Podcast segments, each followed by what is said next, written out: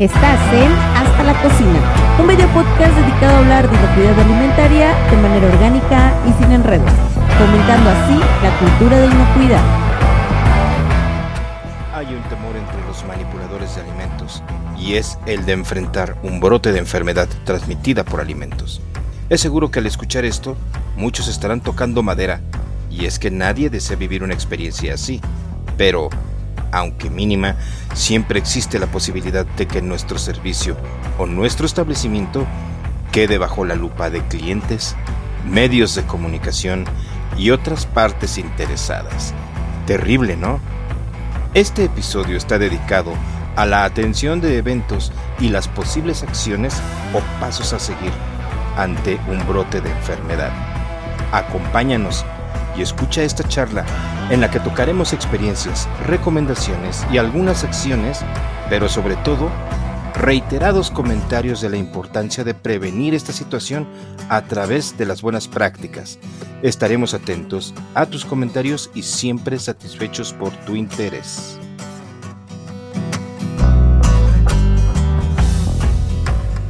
Hola, buenos días, buenas tardes, buenas noches. ¿Cómo están todos ustedes? Nosotros muriéndonos de calor desde todos los puntos en los que nos encontramos. Este, y el tema de hoy, súper importante, súper interesante, y creo que también se relaciona bastante con este tema de la ola de calor, porque obviamente el que las temperaturas estén tan altas empieza a promover que haya eh, algunos desvíos o descuidos a la hora de preparar, manipular y servir un alimento, ¿ok?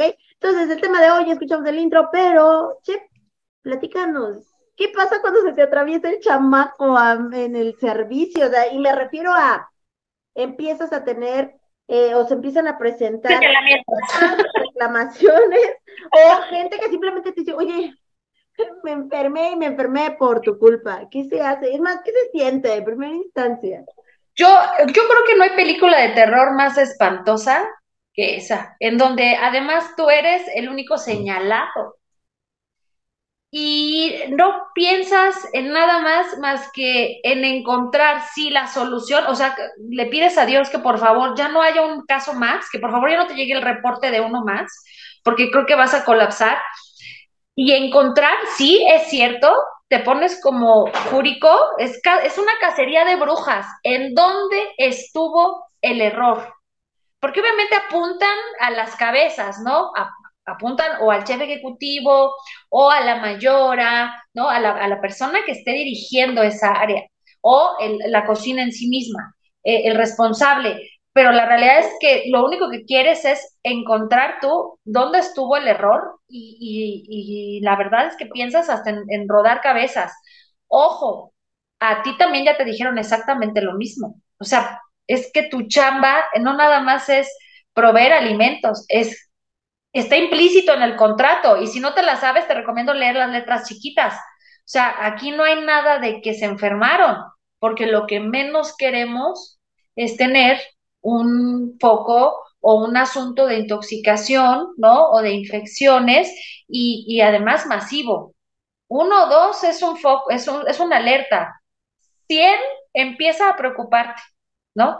¿Qué hacer da pavor el pensar en que a lo mejor al día siguiente vas a tener al consultor, así, o vas a tener al inspector, o vas a tener al auditor, o vas a tener todos juntos y al mismo tiempo. La autoridad, ¿no? Exacto, más el dueño de la empresa, más el no sé qué. A lo mejor te dicen que te van a más cerrar. Los medios masivos de comunicación. El chismoso es, que, es que eso es peor, porque acuérdense que todos y cada uno de nosotros tenemos, ya somos mini reporteros. Entonces, el cliente cautivo, que a lo mejor es la persona que come todos los días en ese mismo lugar porque es un, comedor industrial, este, va a subir a redes, o sea, yo, ya no nada más se va a quedar en, en, en, en lo que pasó allá adentro, se va a permear porque tenemos un celular, porque puedes decir que me te enfermaste, porque a lo mejor en mala suerte alguien tomó una imagen que se puede interpretar de muchas maneras, a lo mejor está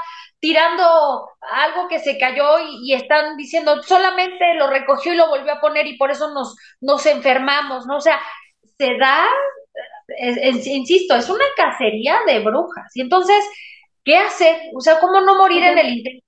¿Y cómo no caer en el A ver, ahí me queda como, porque, bueno, la duda o el comentario, porque son diferentes también como circunstancias. Hay diferentes tipos de servicio de alimentos. Hablábamos del servicio colectivo, pero está el banquete, pero está el restaurante, ¿no? Y podría ser que en un restaurante, bueno, desde mi perspectiva, tal vez es que no sea tan evidente porque no todos se conocen, porque probablemente cada quien se paró, se levantó de la mesa y pues pudiera que no hubiera más información porque no existe como la alerta de hermosa. Pero, por ejemplo, estás en una fiesta y resulta que al otro día que es el recalentado, nadie se levantó porque todo el mundo está enfermo. Entonces, obviamente, algo sucedió porque todos comieron en un espacio, en el mismo momento, a la misma hora, del mismo proveedor.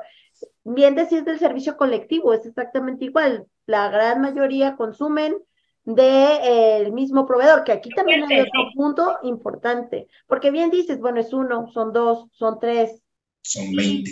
Y no todos a veces comen en el mismo, no comen, o no todos comen de la comida del, del, del concesionario. También hay empresas que te dan la opción de que tú lleves tu comida y puede ser que tu propia comida te haya enfermado y que tal vez si le compartiste que el taquito a, al compañero de línea, ¿no? ¿Qué sé yo? Entonces, sí se tienen como que abrir diferentes líneas de investigación para saber qué, qué está sucediendo, en realidad, qué tan potencial puede ser el problema, tan grande puede ser el problema, pero también verlo desde los diferentes eh, tipos de servicios que se pueden brindar en este gran sector que es el servicio de alimentos como tal, ¿no? Aquí una cosa, tú mencionas, y es muy cierto, un restaurante tiene una población flotante, no todos se conocen, las redes sociales. Sin embargo, pon tú, las redes sociales. Y sin embargo, pues van a haber muchos casos que se puedan relacionar con el, con el establecimiento per se. Pero piensa también en el restaurante como centro de consumo de un hotel de gran turismo. Ah, ahí sí, son cautivos. Ahí sí, y ahí el impacto puede ser todavía de que te venden paquetes de todo incluido y obviamente no comes en otro lugar que más que en ese hotel, ¿no? Y, y son tus huéspedes, entonces por un tiempo son este, comensales cautivos. Pero en fin, ese nada más es como para abreviar. Yo creo que antes de entrar al tema, porque el tema es, como dijo Ara, qué hacer cuando tienes el chamaco atravesado, primero hay que hablar un poquito de lo que pasaría antes de. Eh, cuando se presenta esta situación, primero la vamos a considerar un conato de brote. No lo vamos a declarar tal cual, porque incluso ahora ya nos estuvo dando algunas pistas. Si es un servicio colectivo de alimentación donde mi población es cautiva, hay que evaluar si realmente esta población come exclusivamente de lo que yo y decía Ara, falta, se el taquito. y nunca o no falta la bandita que se salió a festejar el cumpleaños y que se van a comer con Doña Pelos y ya te quieren echar a ti la culpa porque al otro día están enfermos, ¿no? Mira, no vayas tan lejos, porque eso es como ocasional. Mm. Diario hay tamales. el, chilaquil para desayunar. Esos, esos son los primeros competidores del servicio de comedor industrial. Todos los puestecitos callejeros tacos, tortas, tamales, chilaquiles, todo lo que vendan afuera de la planta, eh, son los primeros que captan el paladar de mi comensal. Después venimos nosotros. Dos, está el fabuloso fin de semana. Fin de semana donde tú no sabes a dónde se fueron a comer, pero ya se cargaron de bichos que luego se van a manifestar cuando ya estén comiendo contigo. Y tres, hay una cosa muy interesante que es una indigestión donde no hay un solo patógeno relacionado. Una indigestión que se puede llegar a manifestar con una diarrea osmótica, o sea, se saturaron de alimentos mis comensales, hubo un evento del Día del Padre y comieron como si fuera la última vez en su vida. ¿Y qué sucede después? ¡Pum! Viene el, vómito, la diarrea, pero eso ahí eh, eso no estamos hablando de un brote de alimentos. Entonces, hasta ese momento tú lo calificas como un conato. Pero empieza la investigación. Y ya cuando empieza a hacerse la investigación, lo que te va a salvar te termina condenando la muestra testigo. Y entonces es cuando dicen, que, ¿qué crees, que aquí es importante que digas que es una muestra testigo, porque a mí me oh, tocado lugares, un montón de lugares donde no sacan testigos. un testigo. Se abre paréntesis, Nuevamente, para nuestros amigos de Spotify, hago seña de paréntesis. Con sus corchetes con deditos. Anda, no, el corchete sería así, más dobladito. No, no, bueno, una muestra testigo va a ser una pequeña cantidad de tu alimento, una cantidad muestra, una representatividad, pero tiene que ser de cada uno de todos los alimentos que tú preparas y expendes u ofertas en tu establecimiento. Esta muestra se tiene que guardar manejándola, recuperándola de manera inocua con ciertas técnicas y preservándola en frío durante 72 horas, mm, tres días. Y si en mi establecimiento yo doy no uno, sino varios bloques de servicio a lo largo del día, caso comedor industrial, pues debo de tener prácticamente una recolección o muestreo de mis alimentos en cada bloque de servicio o en cada turno de trabajo. Es de cada, de cada alimento, ¿verdad? de, cada, alimento. todo lo que yo sirva. Okay. por ejemplo, hay otro concepto en el ramo que se llama patrón de alimentación. El patrón de alimentación te va a decir que cada vez que un empleado vaya a comer, se va a llevar una sopa aguada, una sopa seca, un guisado, un postre, frijoles, salsa, agua, ¿no? Pero en el menú, el guisado puede tener dos o tres opciones. Tres opciones. Entonces, tú vas a recolectar lo que compone tu patrón de alimentación, ah, sopa aguada, seca, guisado, ta, ta, ta, pero del guisado además vas a recolectar del guisado A, B y C. Estas muestras las guardas por 72 horas, que es una, una representatividad eh, y que nos dice que si alguien se enferma y se tiene la muestra ahí disponible, se tiene que eh, presentar para hacer un análisis microbiológico. Anteriormente se manejaba el concepto de hacer tres análisis, uno por parte del concesionario que da la comida, otro por parte del interesado, que sería la empresa que contrató el servicio, y un tercero neutral.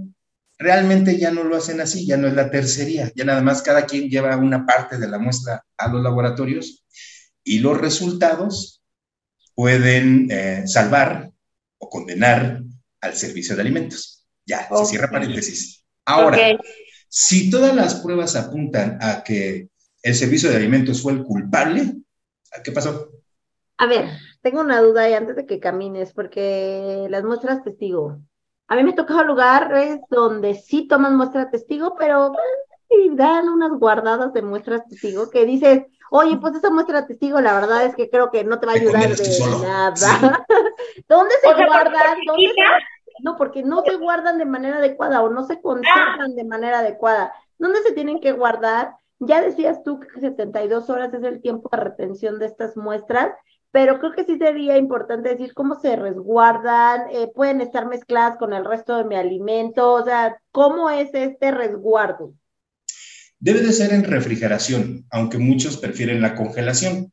Ahora bien, ¿por qué no del todo debería de ser la congelación?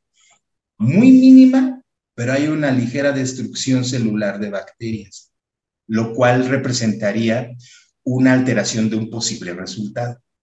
Aún así, muchos tienden a guardarlo en congelación porque se preserva mejor la muestra.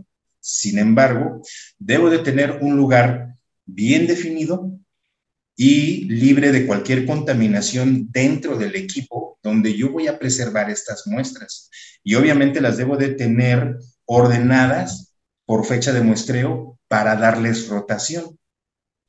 Ahora bien, si lo voy a guardar en un equipo, Preferentemente va a ser un equipo donde yo almacene alimentos listos para consumo. Preferentemente. Siempre existe un potencial de, contaminación, pero obviamente se supone que ahí, por el solo hecho de ser alimentos listos para consumo, se deben de reducir estos peligros o estos riesgos. Ok. Si yo lo guardo con una, en un equipo donde almaceno productos crudos o no aptos, se va a incrementar el riesgo de contaminación de la muestra. Ahora bien, esos son los cuidados en su almacenamiento.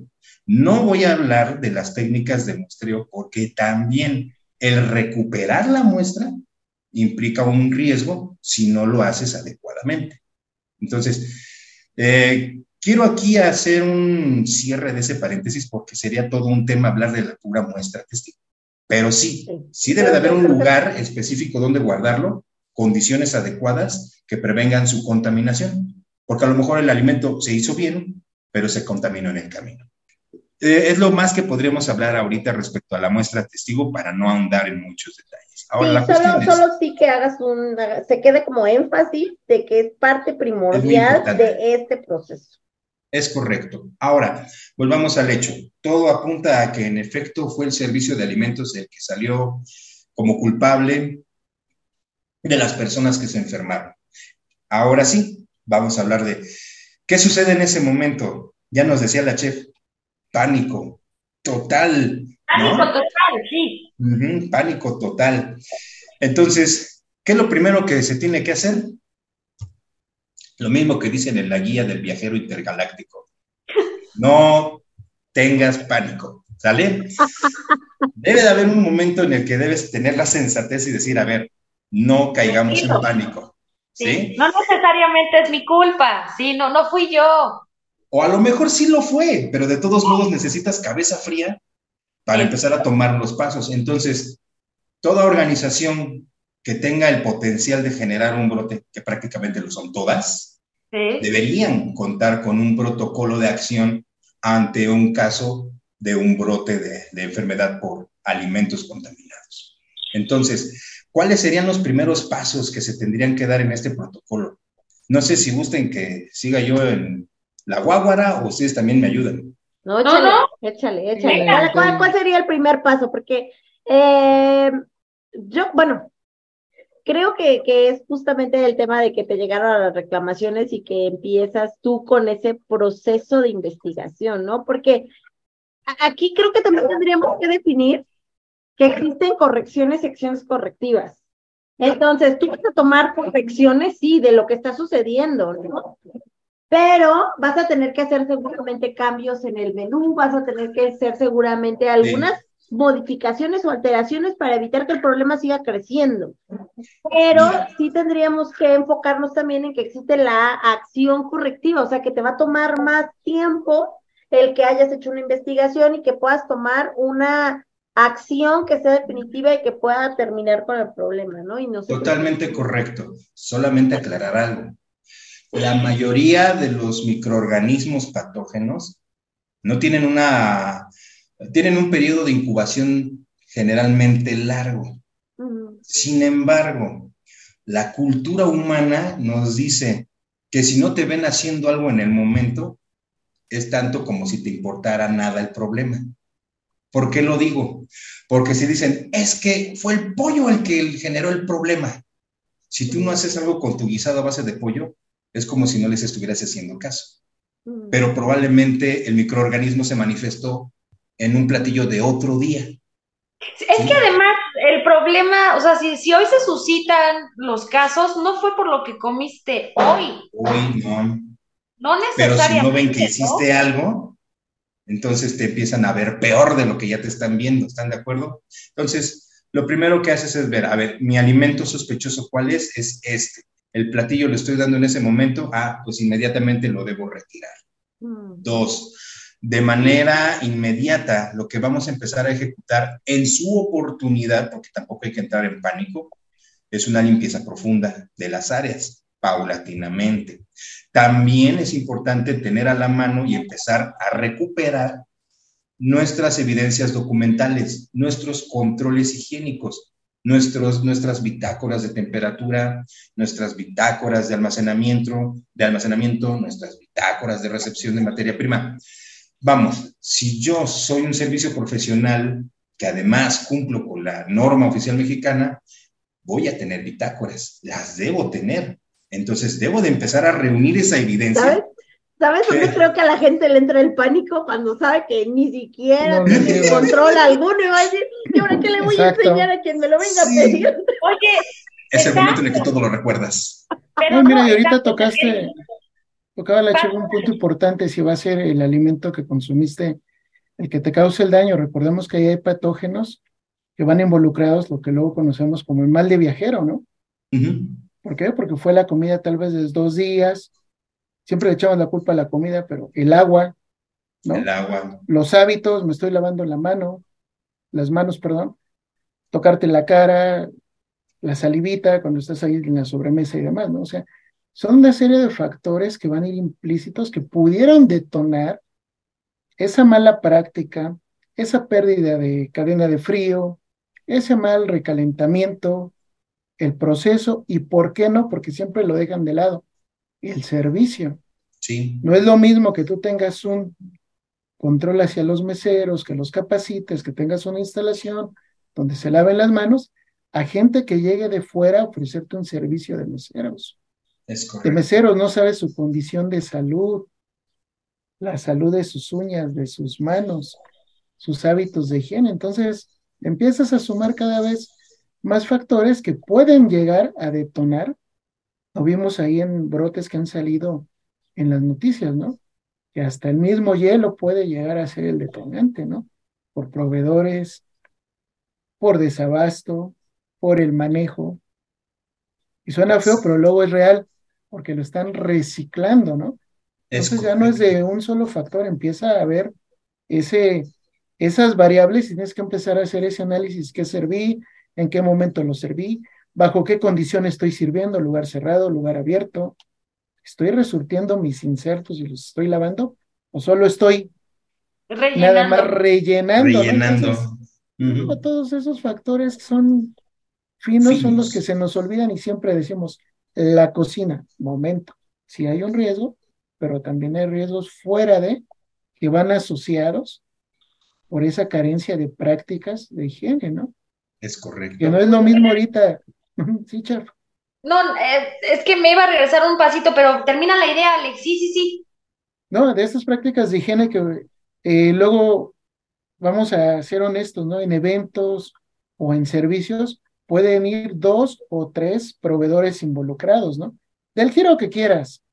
Entonces ahí, ¿cómo llevas ese control? A lo mejor tu cocina está súper bien, tu producto está súper bien, pero resulta que el que te lleva la cristalería o X producto no tiene ningún control, no tiene ninguna idea, pero me viene a echar la mano. No, los concentrados de agua, los famosos bagging box o Exacto. que tuvieran alguna contaminación. Hoy, pero, híjole, me van a matar porque me voy a regresar. Pero es una pregunta que muchos seguramente tienen. ¿Qué hago en cuanto me empiezan a llegar las alertas o los casos?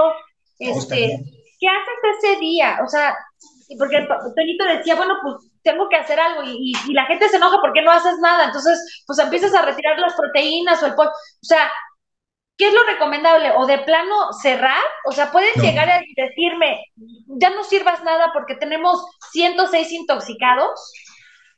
Híjoles, yo creo que no, chef. Va a depender del tipo de negocio del que hablemos, pero si eres restaurante, llega algo así y cierras, es como si confirmaras, ¿no? Para empezar. Ok. Para empezar. Ahora, si eres un comedor industrial, eso va a caer más bien en decisión de, la empresa que contrata tus servicios, porque si dices, no, me paras la cocina, la detienes, pero ya va más allá de ti. Si está en tus manos, no paras. No paras, pero entonces empiezas a tomar unas medidas previas. Ahora, regresando a tu pregunta, ya me tocó, ya me avisaron, ¿qué tengo que hacer? Uno, guardar la calma. Por eso fue lo primero que les dije, don't panic. Dos. Ok. Tienes, tienes que mantener cierto grado de, de discreción con tus empleados, con tus colaboradores, porque ellos generalmente se preocupan o empiezan de chismositos o empiezan a filtrar información. Entonces, tratas en la manera de lo posible de que ellos sigan trabajando, no hagan preguntas, estén atentos. Alguien tiene que ir a averiguar qué fue lo que pasó, porque te van a llegar datos, pero te van a llegar incompletos. Muchas veces dicen, ¿qué hago? ¿Tiro la comida? ¿Limpio la cocina? Primero averigua qué síntomas son. Los síntomas no van a ser determinantes de una patología específica, pero te van a dar indicios. Te van a orientar. Te van a orientar, te van a decir, ¿sabes qué? De entrada, ¿fue viral? ¿Fue bacteriano? ¿O fue por tragadera? ¿No? Mínimo. O, luego un factor que ahorita la gente no toma en cuenta, ¿no? llegan a hacer, ejemplo, algo de mixología o un platillo que lleva muchos ingredientes. Y llegas a tener gente que es vulnerable y por una cuestión alérgica también puede detonar. Y a lo mejor no es ni un brote, ¿no? Entonces también en esa causa, eh, para llegar a la causa raíz del problema en esa investigación, pues juega un papel muy importante. ¿Qué estás sirviendo? ¿Qué fue tu primera entrada? Tu plato, tu sopa, ¿dónde lo preparaste? Si fue en tu establecimiento, viene de un proveedor o, hice un mise en place y el mise en place, ¿cómo lo conservé? ¿Cómo lo, lo tenía ordenado en mi cámara? Si hubo un escurrimiento. Es todo un análisis para poder determinar por dónde viene esa posible causa del brote, como bien dice Juan. ¿Es viral? ¿Es bacteriana? Vamos a meter otra variable, puede ser por un alérgeno. O de igual manera, si fue externo de mi cocina de un insumo que, llegó, entonces también aquí juega un papel muy importante. ¿Qué tanto conocimiento tienes tú de la operación? Hay veces de que en los servicios, cuando sucede esto, no es al momento, son horas o un día después y ya no tienes ni la muestra o no tomaste muestra de la comida. ¿Por qué? Porque quedé corto. Y la saltaste, sí, la soltaste, exacto. pues nunca me ha pasado y pues resulta que ese día te toca la de malas. Pero ahí también las muestras se toman al inicio, ¿no? Que también ahí me queda otra duda. Yo siempre he visto que cuando toman muestras es al inicio de servicio, pero bien decía Alex, un punto súper importante. Eso te va a dar evidencia de cómo se procesó el alimento, pero no de cómo estuvo el servicio, o si se mantuvo el servicio como debió haberse mantenido, ¿no? Sí, pero vamos, tú sigues tus métodos, ¿no? Y si el procedimiento dice, toma la muestra al inicio del servicio, pues eso haces, ¿no? Y bien comentas, porque durante el servicio puede ser que tú estés resurtiendo, pero a veces ese resurtido no se hace con producto terminado, porque a lo mejor el terminado ya se terminó, valga la expresión. Entonces, ¿qué tienes que hacer? Pues tienes que producir más, tienes que sacar más. ¿Puedes tomar muestra de eso? Eso se brincan, eso se brincan a veces varios controles, incluso el más básico, degustación. A veces, cuando ya estés en el rush y tienes que sacar más producción, es cierto. Y lo pruebas. Entonces, si ni siquiera lo probaste, Ahora pregúntale, ¿verificaste temperatura? ¿Tomaste otra muestra? Pues no, o sea, simple y sencillamente, la demanda, la venta está fuerte, saca más, saca más, saca más. Sí, pero eso me hace pensar que entonces la muestra es como no para lavarte las manos porque no, no, no la desvaloricemos. Al final del día es un elemento relativo, si quieres verlo así porque en ocasiones sí va a ser representativo del servicio que estás brindando, pero en ocasiones puede que no.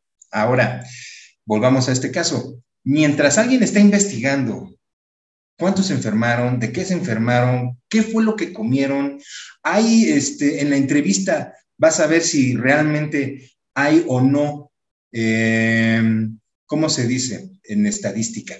Cuando varios casos caen con el mismo elemento. ¿El promedio? El... Como una especie de, incidencia, o sea, si, como una probabilidad, que se... una, media o una desviación, no sé cómo. Ajá. Si de los 20 casos... sí lo identifico, pero no sé el... Ajá, ahorita también se me fue. Si de tan frecuente puede ser? Entrevistando, De repente, los 18 te dicen que comieron el mismo alimento, entonces ya tienes tú un posible eh, candidato, un sospechoso. Entonces te vas sobre el sospechoso. Ahora, eh, mientras eso está sucediendo por un lado, por el otro lado, tienes que estar tomando esas acciones porque obviamente va a haber una inspección inmediata de tus áreas. Entonces, sí, tienes que meter limpieza. Tienes, vamos, tienes que tener una reacción. No puedes simple y sencillamente esperar con el cuellito así a que lleguen por ti. Tienes que tomar una acción y una de esas es limpieza. Vale, machetazo. Y como les repito, les repito, busca tus controles, ¿no? Yo, creo que aquí eh, vamos tomando como orden, ¿no? Una es obviamente ya se presentó el problema. Ya manda a hacer tus pruebas de las testigos, que eso es, va a tomar tiempo, no es algo rápido, o sea, lo tienes que mandar a un laboratorio, ellos tendrán que hacer su siembra y tendrás que esperar el resultado. Y rodeamos a Dios que ahí no salga nada, ¿no? La otra es, empieza a hacer la investigación, mientras haces investigación, vamos pues, alineando de alguna forma si es que nosotros encontramos que hubo algunas cositas que dejamos sueltas, ya decías tú, la limpieza, Yo creo otro punto súper importante, y Alex lo mencionó para el servicio, pero la salud de la gente que está en producción también es súper importante. A mí también me ha tocado ver lugares donde si te preguntas, bueno, ¿y aquí a quién supervisa que la gente llegó bien? Porque te das cuenta que, mira, yo, yo soy muy consciente, la gente en cocina se corta, se quema. Eso es de todos los días, creo yo. No, no creo que sea que sea algo inesperado, creo que es algo que te esperas de ese tipo de trabajo, ¿no? Y obviamente va a haber heridas, pero bueno, alguien tiene que supervisar que esas heridas están sanando, que esas heridas se están cuidando, que esas heridas están cubiertas y la otra es que la gente no se ve enferma, porque hay gente que no quiere perder su día y que no te dice que está enferma. Y yo también digo, bueno, pobre gente, un día que le quiten de trabajo es lana y casi como que les paguen mucho dinero en las cocinas, pues tampoco es verdad, ¿no? Entonces, un día perdido es probablemente no sacan su semana, ¿no? Entonces, a veces no quieren notificarlo, pero alguien debería estar al ojo pendiente de, a ver, ¿estás entrando? ¿Cómo estás entrando? ¿No? Creo que esas también son un poco desviaciones que se tienen. Chef, tienes cara de que quieres decir algo. Así, mira, hasta se te puso trompuda la boca. No, es que, no, no quiero, o sea, es que tengo muchas dudas que vienen a golpe y de pronto em, te da miedo, exacto. O sea, sí, insisto, el miedo sigue, está bien, o sea, ahorita ya nos quedamos con las muestras testigos, nos quedamos tranquilos con que solamente la voy a sacar la primer muestra y me haces pensar en los siguientes procesos, que debo de mantenerla refrigerada, eh, ok, y que eh, además los resultados me van a llegar en tres o cuatro días y que tengo que seguir con la producción, ¿no? Te van a llegar en tres o cuatro semanas. ¿Semanas? Sí, mira, tan solo una corrida básica te va a llevar por lo menos una semana a 15 días. Pero si de repente quieres tú una determinación, sí, y hay determinaciones que llevan más tiempo, como una salmonella tifimurium, esa se lleva un poco más de tiempo. Además, un laboratorio acreditado va a llevar una serie de protocolos de liberación de los resultados, no te los avientan y ya. Entonces, por todo ese proceso, no te los van a dar en días, ¿eh? Se va a llevar semanas.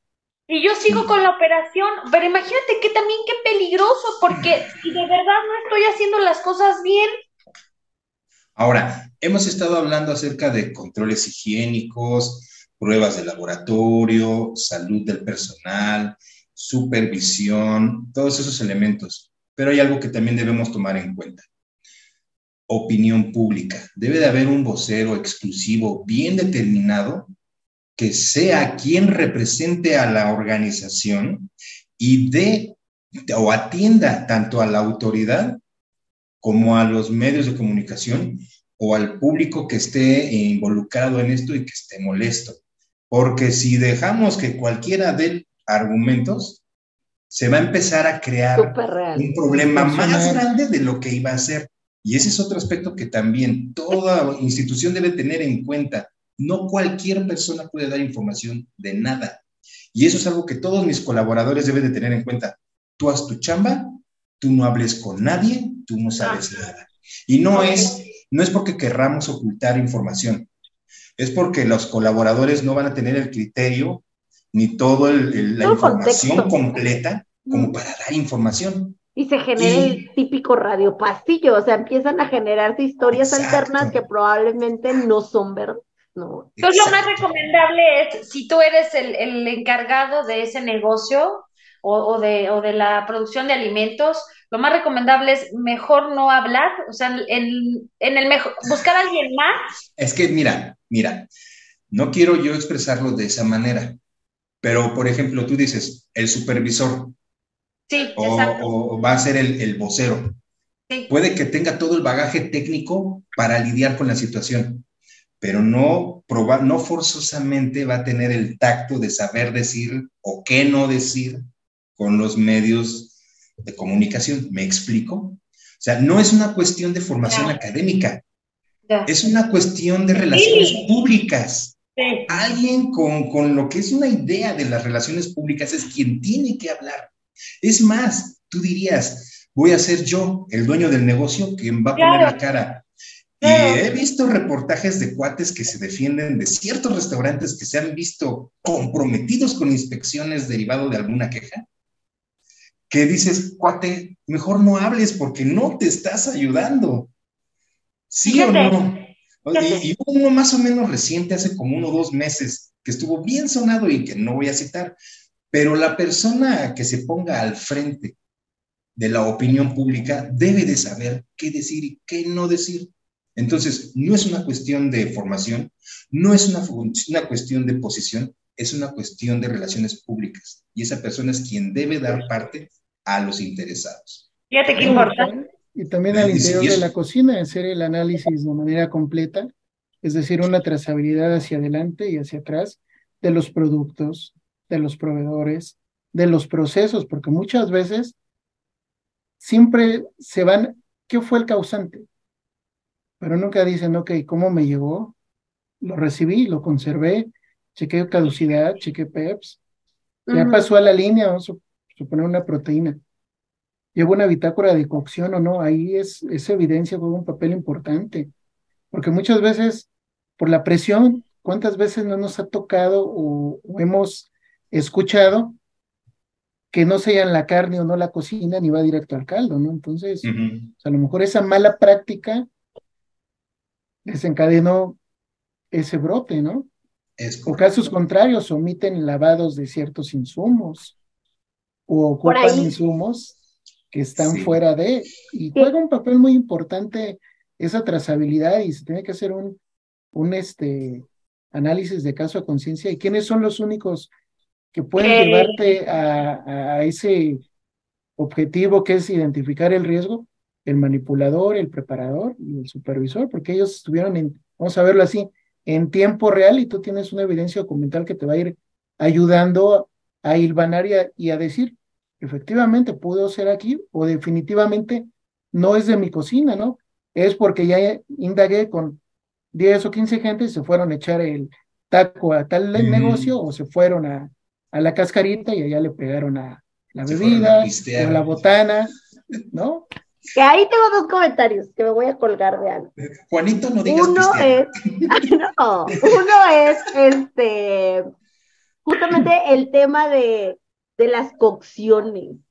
Últimamente se está poniendo de moda el hecho y, ahí va Sara, ahí el hecho de no desinfectar productos que vienen de campo si es que se van a llevar a cocción. No, no, no, que se van a llevar a ah. cocción.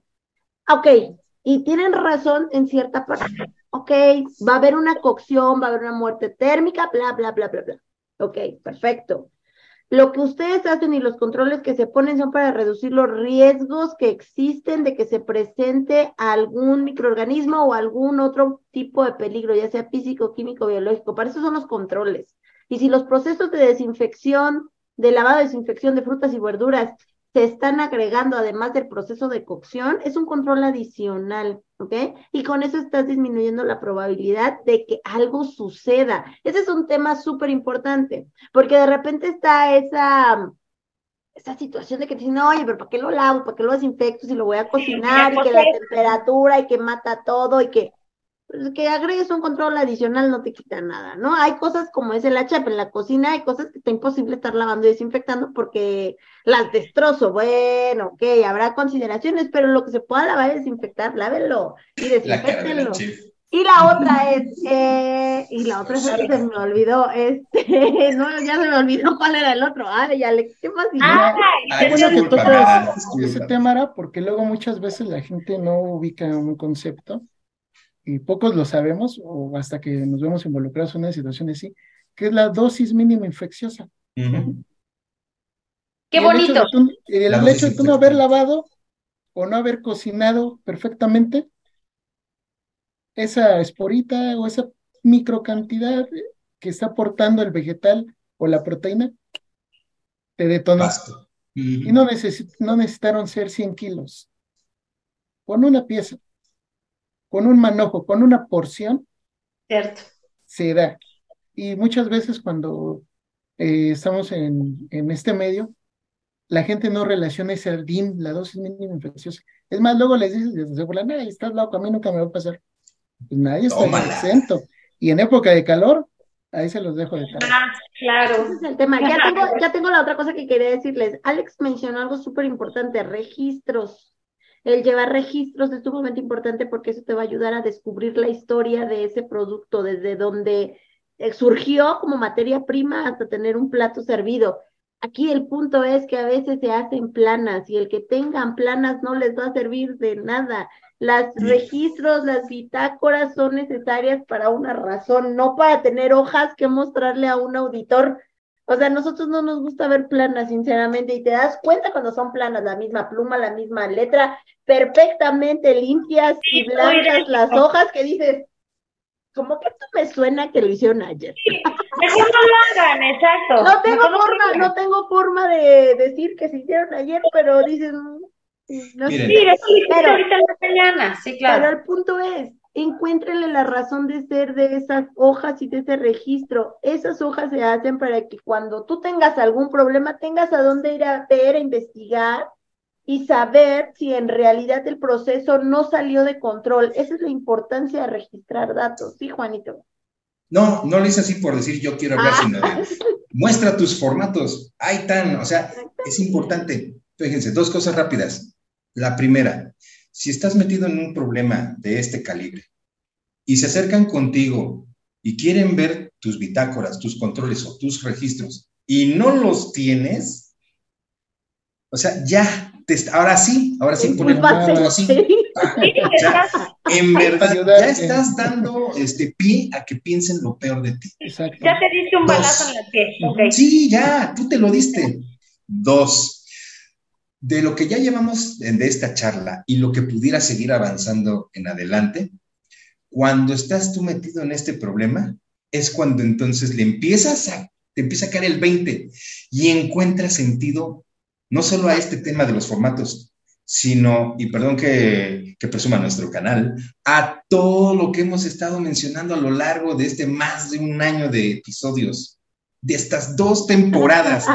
todo lo que les hemos dicho es la prevención. Se les dijo y se En esta situación cayeron porque ignoraron muchos de esos elementos. Y es cuando dices, chin, mis muestras, chin, mis formatos, sin las cuestiones, las cocciones, ay, la, salud del personal, las heridas en las manos, el uso de los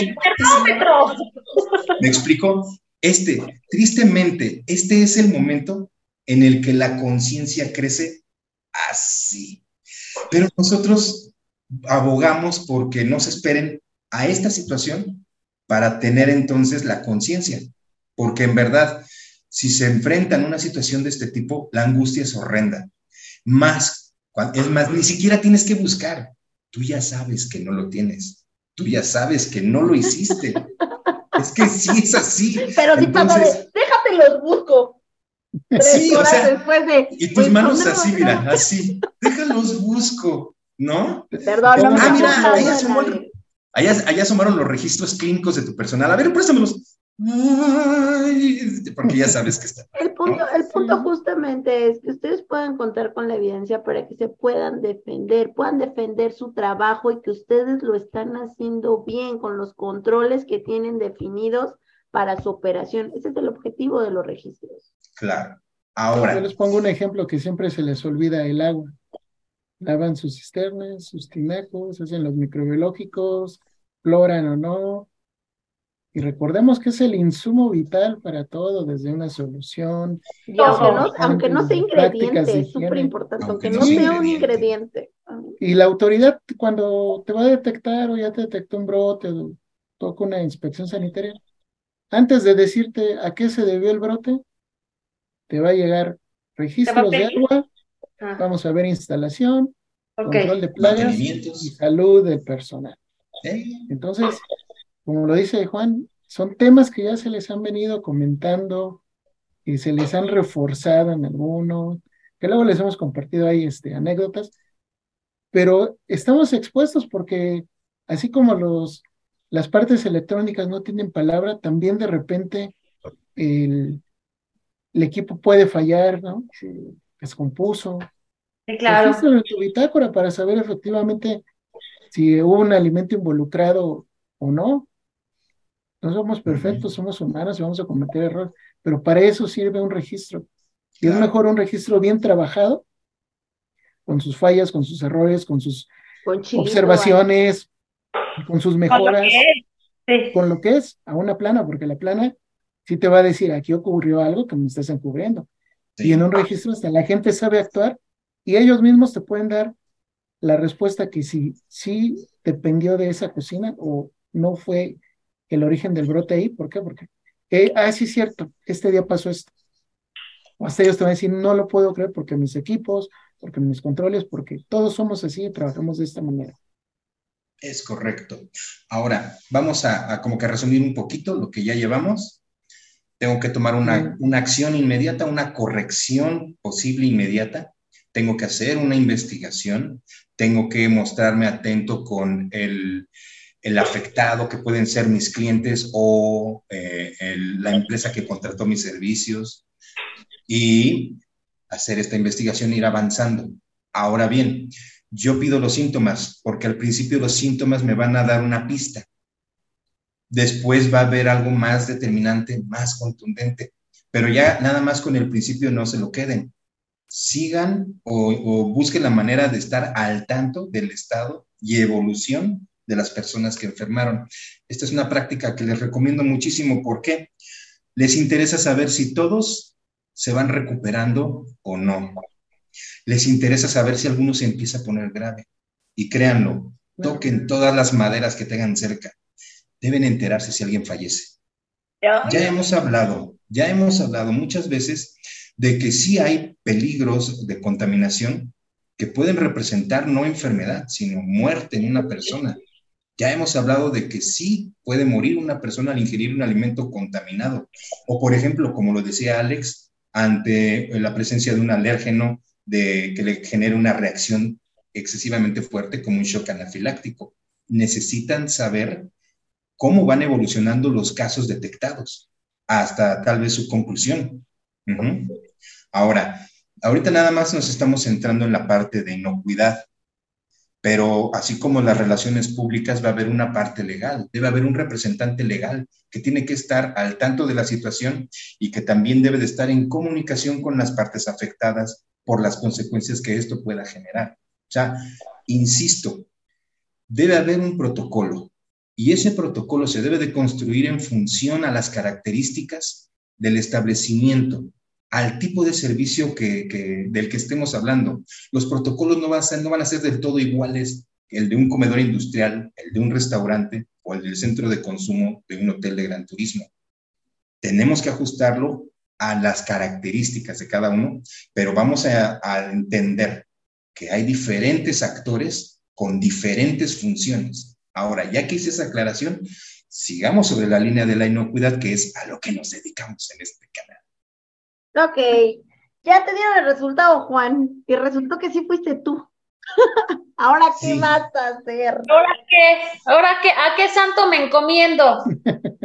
Pues mira, curiosamente, o sea, sí, sí, es obvio que fuiste tú, pero ya lo sabía. ya lo sabías, o sea... Porque no tengo bitácora, porque no tengo Oye, control. como dicen por ahí, si ya te la sa, ¿para qué te la pla? Entonces...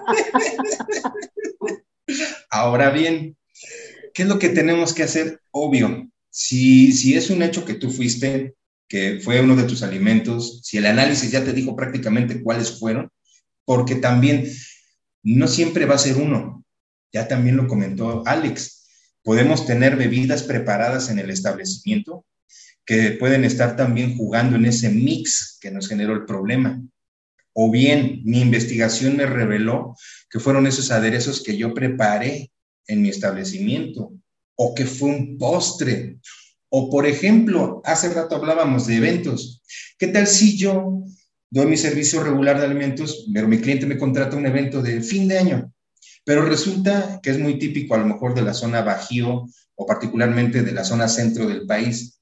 No, pues una barbacoa, sale, órale. Entonces, tú no la vas a preparar vas a contratar a lo que conocemos como un barbacollero. Aclaración para los que nos ven en el norte, no es lo mismo la barbacoa que comen allá a la que comemos por acá, ¿sale? Aquí es un borreguito de horno o, algún otro animalito que se cuece en el calor con sus propios jugos, es una carne tierna y suave. Bueno, si yo contrato el servicio con un externo y este externo es quien me lo prepara y me lo trae, y yo de ahí empiezo a servir, Entonces, a lo mejor ya estamos desde allí teniendo el problema, ¿no? Entonces, podríamos pensar que hay proveedores confiables para complementar mi evento, como una repostería u otro tipo de elementos. Pero cuando llegamos a este tipo de alimentos, mm, no es tan fácil encontrar a alguien que nos pueda ofrecer una garantía de control o de inocuidad, ¿verdad? Entonces, ¿qué nos hace plantear? Una de las acciones que, que tenemos que tomar es, si es un alimento muy recurrente en mi menú, pues ¿qué va a pasar? Que lo voy a tener que quitar. Si lo que yo hacía eran aguas preparadas de una manera, digamos, artesanal, pues ya no lo voy a poder así, voy a tener que emigrar a otro tipo de bebidas frescas preparadas para poderlo hacer. No hablo de las embotelladas, hablo de otras cosas, ¿no? Entonces, tengo que empezar a construir un plan de acción. Lo más fuerte de la tormenta ya está pasando. Ahora tienes que empezar a mostrar tu plan de acción. Si pasaste la tormenta sin que te demandaran o te metieran a la cárcel, cosas, porque ¿qué creen? Puede suceder. Por eso les, sí, es que por eso les digo, sigan los casos de, este, de los pacientes que están en el alimento, porque si uno muere, aquí en automático entramos en un problema de carácter judicial. Y yo siento que todos se quedan callados y tensos. ¿Por qué? Porque la verdad es que es un panorama que puede ser real. ¿No? Entonces, sí, sí conlleva muchos aspectos. Yo creo que ahorita nos estaríamos colgando, son demasiados detalles de los que hay que hablar al respecto. Eh, pero sí, cuando uno construye su protocolo debe de considerar todos esos panoramas, todos esos elementos. Sí, la verdad es que a veces lo vemos como algo muy lejano, eh, llega a pasar. Eh, ahí teníamos ya varias noticias, hablaron, hablaron de varios casos que que han visto, yo creo que lo bueno es que nunca lo hemos visto de cerca, yo por lo menos nunca lo he vivido de cerca, nunca he estado cerca a un caso de este tipo, pero eh, lo que sí es una realidad, y bueno, y también demos gracias que no estamos en Estados Unidos, porque en Estados Unidos, híjole, las demandas están... Con la mínima ya te cayó, ¿no? Pero, este, creo que no quisiera que sonara conclusión, pero va a sonar un poco a conclusión. Creo que debemos de ser tan conscientes de que nuestro trabajo sí depende, o de nuestro trabajo, el servicio que brindamos, sí depende de la vida de la gente, ¿saben? Sí. preparan alimentos y sí solo dan de comer, pero es que no solo dan de comer. O sea, están dando eh, un alimento el cual va a entrar al cuerpo de una persona. Y muchas veces la población en general probablemente no se enferme, porque tenemos un sistema inmune fuerte, porque somos tal vez adultos fuertes, jóvenes, qué sé yo. Pero si le agarra a un bebé, a un niño que apenas está empezando eh, su alimentación normal, qué sé yo, o sea, de muy poca edad, o una persona adulta con un sistema inmune comprometido, a una persona enferma, esa es también la tendencia porque ahora los hospitales y las áreas de nutrición están tan metidas con temas de inocuidad porque saben lo que representa el alimento que se le está brindando a alguien que ya tiene el sistema inmune comprometido. O sea, es alguien que cualquier errorcito y adiós, ¿no? Entonces, aquí el tema es, hay que ser conscientes que no solo están preparando comida, que no solo la están vendiendo, sino que de ustedes sí depende la salud de la gente que la consume, de quien les está comprando. Somos muy responsables.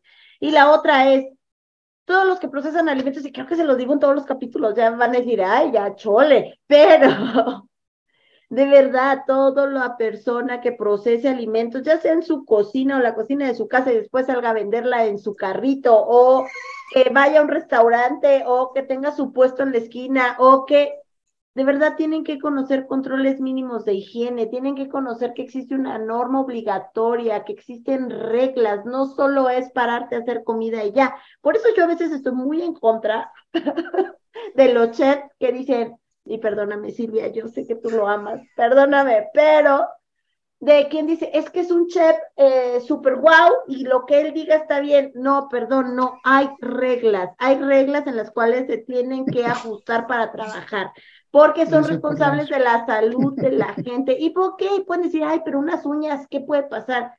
Bueno, pueden pasar muchas cosas, podemos enfermar a alguien, ¿ok? Hay reglas mínimas. Por ahí hablaban, ok, pero es que el distintivo H no es obligatorio. No, no es obligatorio, pero la norma 251 sí lo es. y existen esas reglas de operación para cualquier persona que opere o que procese alimentos, ya sea desde el puestecito de la calle hasta el gran restaurante. ¿no? Y aquí hay un tema que la gente luego omite, todos los que prestamos un servicio de alimentos o toda la gente que tiene un negocio de alimentos, revísense la Ley General de Salud, revísense la Constitución, revísense los aspectos legales de normas y se van a dar cuenta que ahí dice que son sujetos a sanciones y atentar contra la salud de una persona es un delito. Y no hay vuelta de hoja. Y no lo decimos nosotros ahorita, está escrito desde hace años. Por eso la inocuidad juega un papel relevante, por eso la capacitación y las prácticas de higiene son los pilares para evitar llegar a estas situaciones y son esos controles preventivos que si los aplicamos podemos caer en un caso claro, pero lo que se trata es de que se evite llegar a estas malas experiencias, a estas malas situaciones, más cuando se compromete la vida y la salud de la gente. Porque luego lo ven como un juego muchos cocineros, muchos chefs, muchos empresarios. Pero hay daños que son irreversibles. Que yo creo que a veces es ceguera de taller, Alex. Yo creo que a veces es ceguera de taller, exceso de confianza. A veces agarramos exceso de confianza para ciertas cosas y creemos que no va a pasar nada. Ay, pues ya se me echaron a perder los frijoles, nada más hay que taparles el olor y listo, vámonos, no pasa nada. Es que exceso de confianza, no, no, no nos dejemos llevar por esas cosas. Sí, y pueden pasar cosas graves. La conclusión, ¿les parece? Porque si no, ya nos extendimos. Vamos a la conclusión. Eh, no sé quién quiere. sí, ya, ya, dije, ya me voy. No se preocupen, volvemos a concluir. Este, Chef Silvia, algo que quieras decirnos, perdóname, yo sé que vamos a mucha gente que. Es que mira, yo no estoy en contra de que cocinen muy rico y que tengan habilidades culinarias excelentes. Yo aplaudo eso y claro que quisiera comer en su restaurante, pero hay reglas, hay reglas para trabajar. Lo sé, lo sé, y, muchas veces nos dejamos llevar, me incluyo, porque, porque presenta o porque tiene o hace una fusión o porque cocina algo sumamente extraño, unas técnicas increíbles, pero la realidad es que no deja de manipular alimentos y por sus manos hay o pasa una gran responsabilidad. Entonces, em, no hay que dejarnos deslumbrar por eso y hay que tratar las, las reglas, están escritas y, y, no es por molestar, es porque las cosas pasan, ¿no? Y puede ser tan complicado como caer en la, como llegar a la cárcel. Creo que no hay más que decir. Sí. Juan, Muy bien. Conclusión. Bueno, antes de mi conclusión, mira, Chef, yo creo que sí, sí se vale admirar la genialidad. Yo sí estoy a favor de eso. Yo admiro la genialidad, pero trato de no perder el piso. Sí, claro. Y, obviamente cuando encuentras un genio que además no pierde el piso, dices, wow, ¿no? Eh, ahora, pasando al siguiente punto, ya mi conclusión es, les reitero, no tengan pánico, don't panic, ya di mi referencia cinematográfica y literaria, por cierto. No, lo importante es eso. Eh, uno, sepan que puede sucederles. Eh, es, es una situación que se puede dar. Me ha tocado vivir cosas así y son espantosas, son horribles. Pero cuando tienes el, el, protocolo de acción en el momento en el que cae la situación, sigues teniendo miedo, pero por lo menos sabes qué hacer. Sí, tienes el sartén por el mango. Exacto, exacto. Hay que, hay que, es súper importante porque aquí el tema es que tú sabes que tuviste los controles, tú sabes que estás trabajando bien, entonces confía en el trabajo que estás realizando. Esa es la ah, es que esa es otra, lo que también quiere decir. Por favor, no echen en saco roto lo que puedan ver en el canal o lo que vean en los cursos, porque mucha de nuestra audiencia también toma cursos de inocuidad y hacen muy bien, pero no lo echen en saco roto. No, no agarren conciencia cuando ya están metidos en un problema. Háganlo, da flojera, no le encuentras a veces el sentido, pero hazlo. Conforme lo vayas madurando en tu sistema de trabajo, porque es maduración también de tu sistema de trabajo, te vas a dar cuenta que tienes una súper herramienta que te puede salvar el cuello. sí, esa es también mi conclusión. Y yo les recomiendo, sigan a Juan Silva, no, sigan a Juan Silva. Juan Silva cuando dice que ha pasado por esto es que se ha vuelto un experto en eh, desatorar chamacos, este, porque... Partero. Partero de la inocuidad. Él sabe que en algún momento trabajó para concesionarios de alimentos, y si no lo sabían, pues ya se les cuento el chisme. Trabajó para concesionarios de alimentos, ahora es una persona independiente, pero sigue trabajando para concesionarios de alimentos. Y esto es algo que sigue sucediendo. Entonces, acérquense a alguien que ha pasado por estas experiencias. Además, Juan vende un cursito que tiene que ver con protocolos de acción cuando te está sucediendo este tipo de cosas, porque creo que también es algo que nunca se incluye en nuestras capacitaciones hay que saber qué hacer en estos casos, hay que saber cómo armar ese protocolo. En la industria es algo súper común porque están los protocolos para retiro de productos, bla, bla, bla.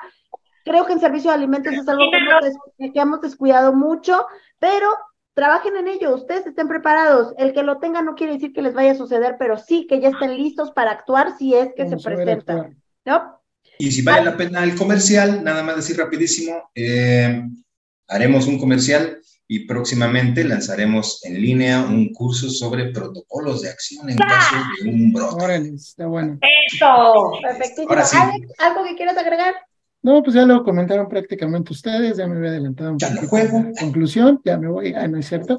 Recuerden que la responsabilidad es compartida y la inocuidad no es negociable. Exactamente.